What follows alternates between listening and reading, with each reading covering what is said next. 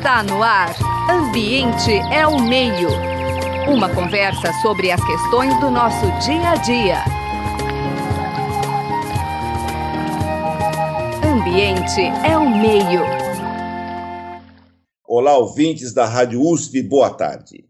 Estamos iniciando mais um programa Ambiente é o Meio, que conta com os trabalhos técnicos do Gabriel Soares, assessoria da nossa estagiária Suiane Luiza Azenha e também do jornalista André Dutra. A coordenação é dos professores José Marcelino e eu, Marcelo Pereira. Somos professores da Faculdade de Filosofia, Ciências e Letras da USP de Ribeirão Preto, a nossa FILO. Gostaria de lembrar a todos que estamos em tempos de pandemia, portanto, afastamento social, e assim o programa é feito à distância. Portanto, pedimos a vocês que nos perdoem sobre eventuais falhas de gravação. Hoje temos o enorme prazer de fazer uma segunda rodada da, com a pesquisadora Rita Mesquita. A Rita é pesquisadora do Instituto Nacional de Pesquisa da Amazônia, o INPA. Nosso assunto hoje vai ser sobre a fragmentação, sobre vegetação secundária, a importância disso e os desafios. Rita, muito obrigado por aceitar participar da nossa, do nosso programa e gostaria que você sucintamente fizesse uma, uma, uma apresentação sobre a sua trajetória profissional. Bom, obrigada, Marcelo. Um prazer estar aqui tendo essa conversa com vocês. Acho que posso re resumir minha trajetória na seguinte forma: sou bióloga mineira, formada pela UFMG em Minas Gerais, e no dia seguinte que eu me formei, eu vim para Manaus e nessa essa, essa viagem, né, eu vim trabalhar num projeto que é o maior projeto de estudos de fragmentação florestal, é, um experimento instalado na Amazônia e que está em andamento há 40 anos. Então, dentro desse projeto, eu construí toda uma carreira e, é, inicialmente, quando cheguei aqui, eu vim para trabalhar com a floresta primária, os pássaros da, da floresta primária, mas comecei a reparar que esses fragmentos florestais que estavam nessa matriz num oceano de pastagens recém-estabelecidas, eles estavam interagindo com essa matriz. E que havia, então, processos ecológicos que estavam acontecendo lá de fora, que estavam impactando o que a gente estava registrando dentro da floresta. E por isso, isso abriu toda uma linha de trabalho para mim, uma linha de pesquisa na área da ecologia. Eu sou formada em ecologia vegetal e com doutorado em ecologia de ecossistemas pela Universidade da Georgia.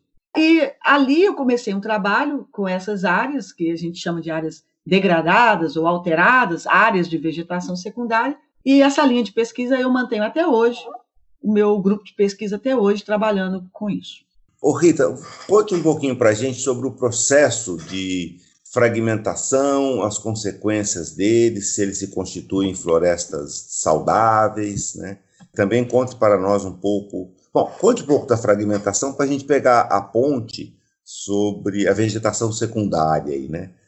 Como é que esse processo se dá e como é que ele pode ser recuperado, enfim.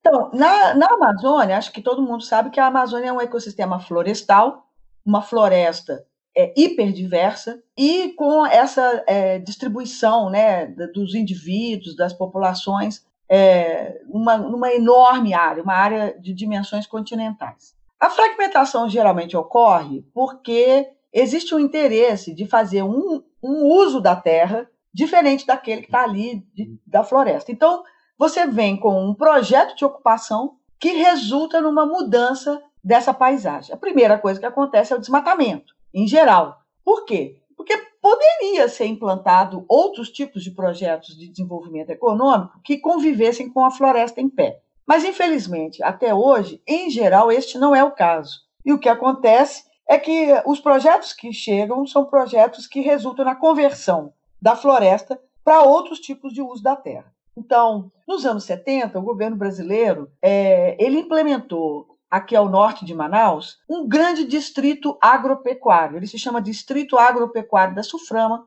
uma grande área onde foram estabelecidas grandes propriedades, fazendas para a implementação de agropecuária, então, criação de gado. Então, a primeira coisa que esses, esses proprietários fizeram foi entrar logo tirando a floresta, porque ninguém cria gado no meio da floresta. Então, é o desmatamento, a abertura de áreas de grandes dimensões é, para a implementação dessas pastagens. E é, muitas vezes, no processo de abertura, iam ficando aquelas manchas de floresta nos lugares mais úmidos, nos baixios, ao longo dos cursos d'água, em áreas de nascentes, às vezes, raramente, em algum, algum topo de morro, alguma área que não era tão apropriada para a implementação da pastagem. Então, essas áreas se constituem então em fragmentos. No caso específico desse projeto que eu vim estudar, foi feito um esforço, é, uma negociação com esses proprietários para que eles pudessem deixar fragmentos florestais de diferentes tamanhos e com uma forma é, mais ou menos quadrada. Isso foi feito porque naquela época, no final dos anos 70, anos 60, início dos anos 70, havia um grande debate na comunidade científica internacional, que era o debate que fez a seguinte pergunta: qual é o tamanho mínimo crítico que um ecossistema precisa ter para guardar as características originais daquele sistema? Então, a gente, os pesquisadores que fundaram esse projeto fizeram essa pergunta: qual é o tamanho mínimo que uma área tem que ter para guardar as características originais da floresta amazônica? E foi baseado nessa pergunta que começou então esse projeto, que foi um grande estudo de fragmentação implementado naquela época. Esses fragmentos florestais variam de tamanho desde um hectare. Um hectare é, significa que ele tem 100 metros por 100 metros de lado, um quadradinho assim de 100 por 100, é, até as áreas que a gente chama de mata contínua, que são grandes áreas onde a fragmentação não adentrou. E aí, ali, então, começou todo esse estudo de, dos processos ecológicos, das dinâmicas populacionais nestas áreas de fragmentos de diferentes tamanhos, de 1, de 10, de 100, de 1000 e a mata contínua. É justamente buscando responder essa pergunta original. A pergunta: qual o tamanho mínimo uma área de reserva na Amazônia tem que ter para guardar as características originais da floresta amazônica. Então, por que que fragmenta? Se fragmenta para implementar projetos de uso da terra alternativos a manter floresta em pé. Por que, que essas áreas resultam em vegetação secundária? Porque os projetos não dão certo, certo? Então, o que, que acontece? Você desmata, você investe, muitas vezes com dinheiro público, investe na, no, na implementação dessas pastagens, mas devido às características da região, devido às características daquele lugar, esses projetos não se tornam produtivos e eles têm uma vida útil relativamente curta, o que termina por resultar no abandono dessas grandes fazendas e esse abandono, uma vez abandonadas, estas áreas começam um processo de regeneração natural. Esse processo, então, existe uma ocupação por uma vegetação secundária. O tipo de vegetação secundária que vai se instalar vai depender do histórico de uso da terra naquele caso. Então, áreas que foram utilizadas de uma maneira mais intensa vão resultar numa vegetação secundária mais pobre, mais enfraquecida. E áreas de uso da terra mais leve, menos impactante, podem trazer uma vegetação secundária um pouco mais diversa. Muito interessante essa, essa pesquisa. E vocês, porque na Amazônia, lembrando aos ouvintes, que elas têm numa outra lei que não é conservação das unidades de conservação, mas da, da manutenção de vegetação natural, que mantém na Amazônia, em âmbito de floresta, uma porcentagem de 80% da floresta.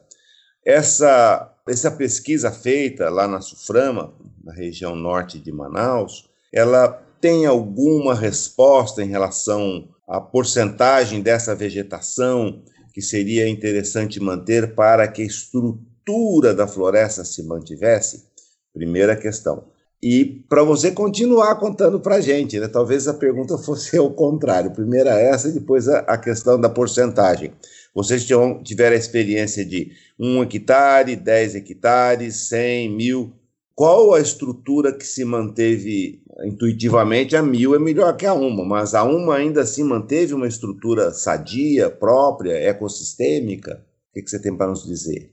Então, sobre isso, eu posso dizer assim: Nós aprendemos muita coisa com este estudo. Então, a gente aprendeu, por exemplo, que fragmentos de um hectare são totalmente impactados por um efeito que a gente chama efeito de borda. Então, o efeito de borda, ele é um efeito que a área externa altera microclima, altera probabilidades de sobrevivência, altera espécies que vão ter mais sucesso em detrimento de outras com menos sucesso.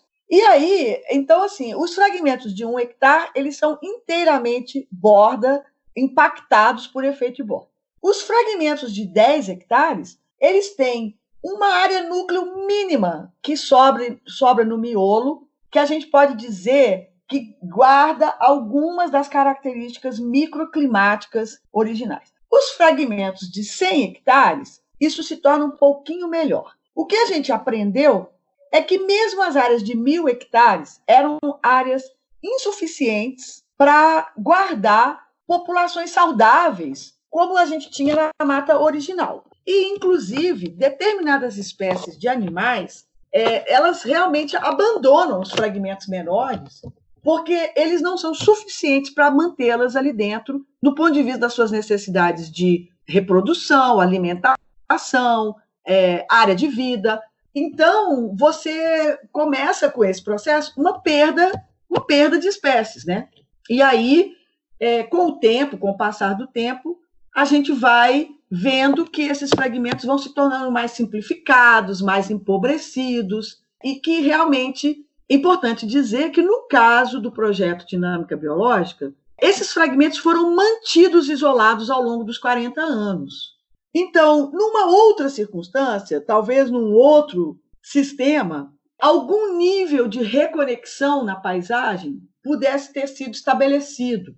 Mas, como esse foi um grande experimento é, realizado de uma maneira intencional para poder acompanhar os efeitos da fragmentação ao longo do tempo, estas áreas foram mantidas isoladas, é, assim, a, a, de tempos em tempos, na medida que aquela vegetação secundária vai chegando, vai se estabelecendo e vai formando uma capoeira e vai e vai estabelecendo uma, vamos dizer assim, a gente chama de porosidade, né? A, a paisagem se torna mais é, mais atrativa para a fauna porque ela começa a encontrar ali recursos alimentares, ela começa a encontrar uma estrutura. Bom, no caso do projeto do Dinâmica Biológica de fragmentos florestais, esse isolamento foi mantido ao longo de 40 anos. Então, essa reconexão com a, com a paisagem não aconteceu. É de uma maneira experimental. Em outros lugares, isso pode se dar. E aí entra esse outro lado da, do trabalho, que aí envolve mais a pesquisa que eu faço, que tem a ver com a vegetação secundária e como essa vegetação secundária evolui na paisagem ao longo do tempo e estas trajetórias sucessionais, que a gente chama de trajetórias sucessionais, porque são trajetórias diferentes dependendo do histórico de uso da terra antes do abandono. Então, é claro que se o histórico de uso da terra foi, por exemplo, vou dar um exemplo que é casos que ocorrem na Amazônia, uma área de mineração. Bom, uma área de mineração acho que todo mundo consegue visualizar o grande impacto que isso é. É uma, uma forma de uso da terra que é, retira todo o solo de topo, é, remove completamente a vegetação, elimina todos os propágulos e uh, o banco de sementes, né? Tudo isso. Então, quando você abandona uma área dessas, você tem que fazer um investimento alto de recomposição, isso por causa da lei, do licenciamento, que exige esse tipo de coisa é um investimento de alto custo. Você pode vir a recompor com algum tipo de vegetação, não necessariamente uma vegetação que guarde é, nenhuma semelhança com a vegetação original que havia ali. Então você recompõe, mas você perde grande parte da, da, do funcionamento ecológico natural.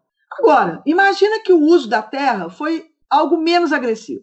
Pode ter sido uma agricultura, pode ter sido uma exploração madeireira. Então, dependendo desse uso da terra, você vai ter um impacto menos severo e você pode trazer uma, uma, uma, restauração florestal mais, mais rica, mais estruturada e mais rápida.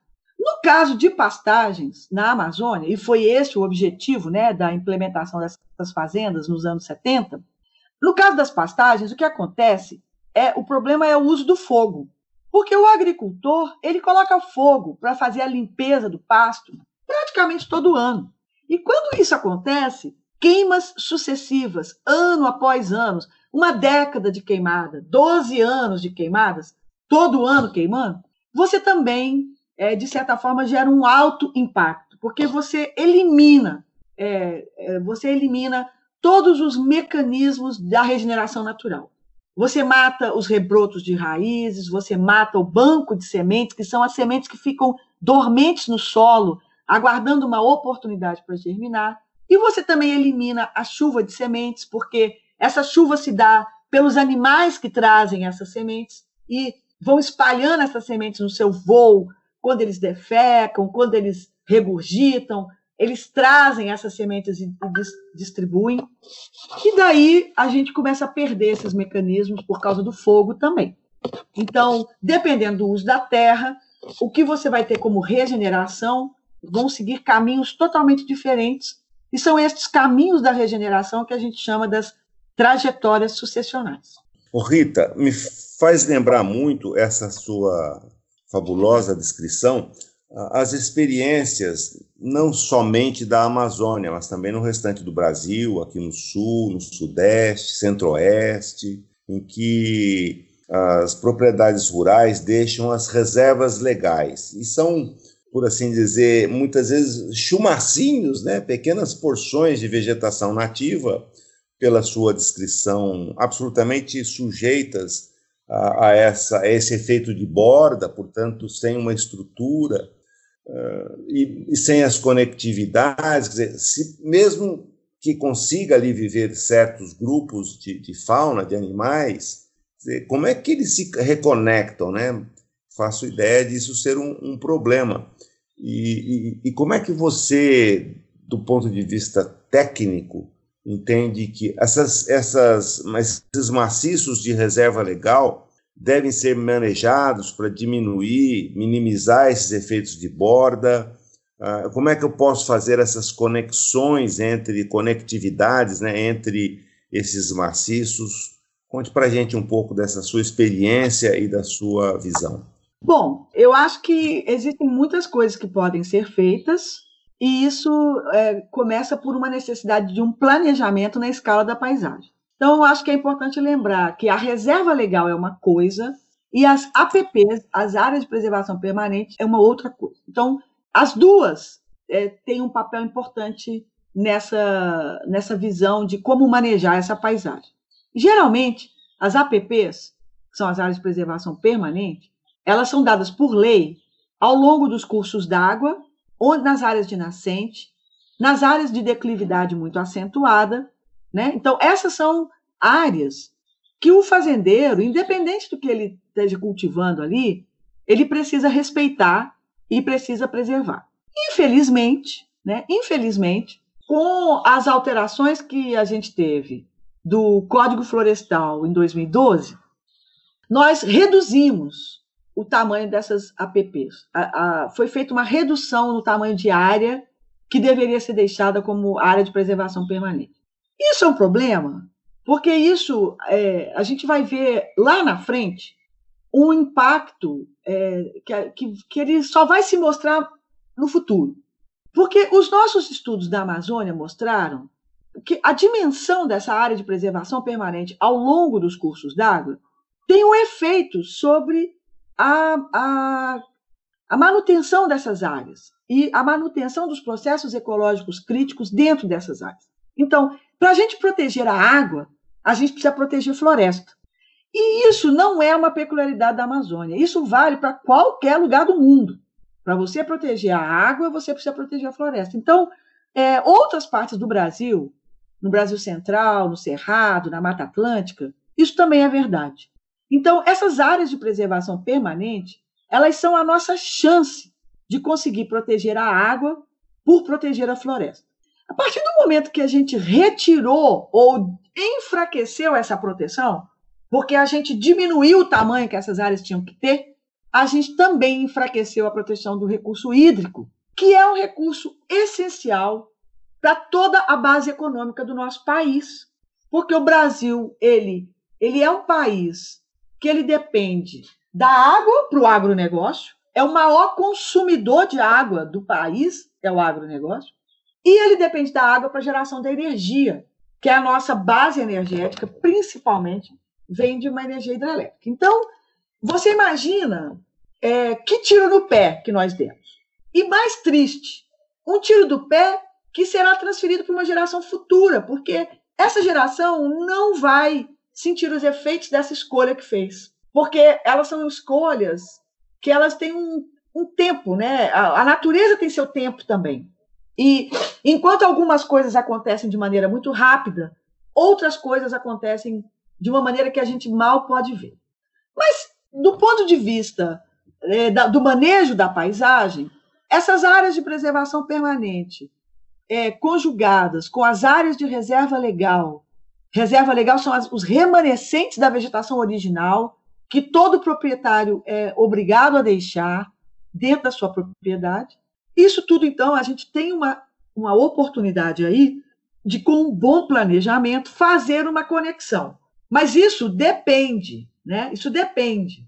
Então, nós temos que acompanhar. Eu acho que esse planejamento ele é importante e nós precisamos é, cada vez mais desenvolver essas ferramentas.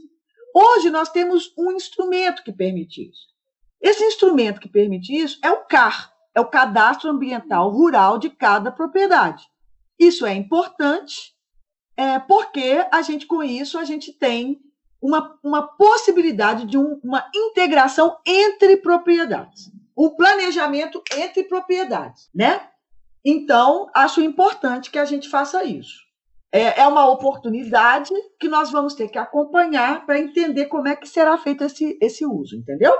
Muito bem. Uh, agora, esse, essa interligação, esse planejamento, você entende que deva ser um espaço maior, por exemplo, no, entre os estados, pelo menos, para não falar em regiões, porque também não dá para imaginar que o Brasil todo que seria a situação ideal, né, Rita? Mas porque o cara está muito afeito ainda ao município, em função de certos números que devem ser dados e tal, ele deve ser um pouco maior do que o município, talvez estados, regiões. Como é que você enxerga isso? Para que os efeitos possam ser melhores. Eu realmente acho que começa na escala da propriedade individual. Eu realmente acho que nós precisamos começar a fazer esse planejamento nesta escala pequena e vir trazendo. Porque nós falamos um pouco sobre fragmentos florestais. Alguns fragmentos podem ser grandes. Por exemplo, algumas, algumas é, áreas protegidas, unidades de conservação, parques urbanos, parques, né, é, reservas, assim, é, eles podem ter grandes dimensões. E essas unidades também têm seu papel nessa paisagem. Mas é na escala pequena, é na escala da paisagem que a gente vai construir essa rede de conexões. Então, é, eu acho que é, é, muito importante a gente trabalhar na escala das bacias hidrográficas. As bacias hidrográficas devem ser a unidade de gestão. E, e dependendo da região do Brasil, essas bacias podem ser menores ou maiores. Na Amazônia, as bacias hidrográficas são gigantescas. Na verdade, elas extrapolam os limites de país. Mas em outras regiões do Brasil, não. Então, eu acho que nós temos que trabalhar com estas unidades de paisagem, que podem ou não estar definidas por limites municipais e até estaduais. Então, acho que trabalhar na escala da bacia é a maneira mais inteligente de trabalhar essa unidade de gestão de paisagem. E, e, e trabalhar integrando áreas produtivas, áreas de reserva de mata de, de, de vegetação nativa e áreas desses ambientes de restauração, que são ambientes que podem desempenhar papéis ecológicos, talvez mais limitados do que os papéis da, da vegetação nativa original, mas ainda assim papéis melhores do que determinados usos de terra, onde realmente a gente perde esses sistemas de suporte das interações ecológicas. Então, eu acho que a, escala começa na escala da, da, da propriedade individual Então é necessário fazer esse exercício e cada produtor, cada proprietário tem sua parcela de responsabilidade nessa história. E isso eu acho que é uma coisa importante de ser construído um entendimento é, na, que começa numa escala regional pequena, distritos, até chegar numa escala de estado e eventualmente uma escala de país. Essa é minha, pelo menos essa é a minha opinião. Muito interessante a sua abordagem. Quer dizer, a responsabilidade primeira e última é do proprietário, é do local. É ali que as coisas se dão, né, Rita? Exatamente. É isso. Rita, Rita todo mundo precisa compreender sua responsabilidade, porque essa é uma responsabilidade compartilhada, né? É, é interessante falar sobre a água, porque quando você fala da água, todo mundo entende muito bem. Todo mundo entende que uma pessoa que polui um curso d'água a montante, ele vai afetar a vida de todo mundo que está para baixo daquele, né, para onde aquele rio corre. Todo mundo compreende essa noção de que a responsabilidade individualizada, a decisão e a escolha de um se distribui como um efeito para todos, né? Então, eu acho que no caso da, dessa, dessa, desse manejo da paisagem, não é muito diferente, não. É, a, a, gente está falando de um outro, de uma outra matéria, no caso, nós estamos falando da, da, da, da cobertura florestal ou vegetal nativo, mas a, a, a responsabilidade é muito parecida. É, eu diria assim que ela é individualizada, mas ela é compartilhada e solidária, né? E solidária. Exatamente. Essa, é. Exatamente. Rita, infelizmente nosso tempo terminou. Olha que pena. E é, é, muito rápido, né? Ao mesmo tempo, são tantos bons assuntos e uma pessoa com tanto conhecimento como você é um privilégio para nós. Então, estivemos hoje conversando com a pesquisadora do INPE, que tem trazido para nós muitas questões importantes, não só da Amazônia, mas também de vegetação secundária e etc. É a Rita Mesquita, que é pesquisadora do Instituto Nacional de Pesquisa da Amazônia, INPA, a quem agradecemos imensamente a possibilidade, a oportunidade dessa conversa. Rita, muito obrigado. Obrigada, Marcelo. Foi um grande prazer e poder falar do trabalho que a gente faz aqui e levar esse conhecimento a outras partes do Brasil é uma grande oportunidade. Então, muito obrigada também. Você acabou de ouvir Ambiente é o Meio. Produção e apresentação: José Marcelino e Marcelo Pereira. Música tema: Evandro Navarro. Sonoplastia: Mariovaldo Avelino. Ouça também este e outros programas em www.ribeirão.usp.br.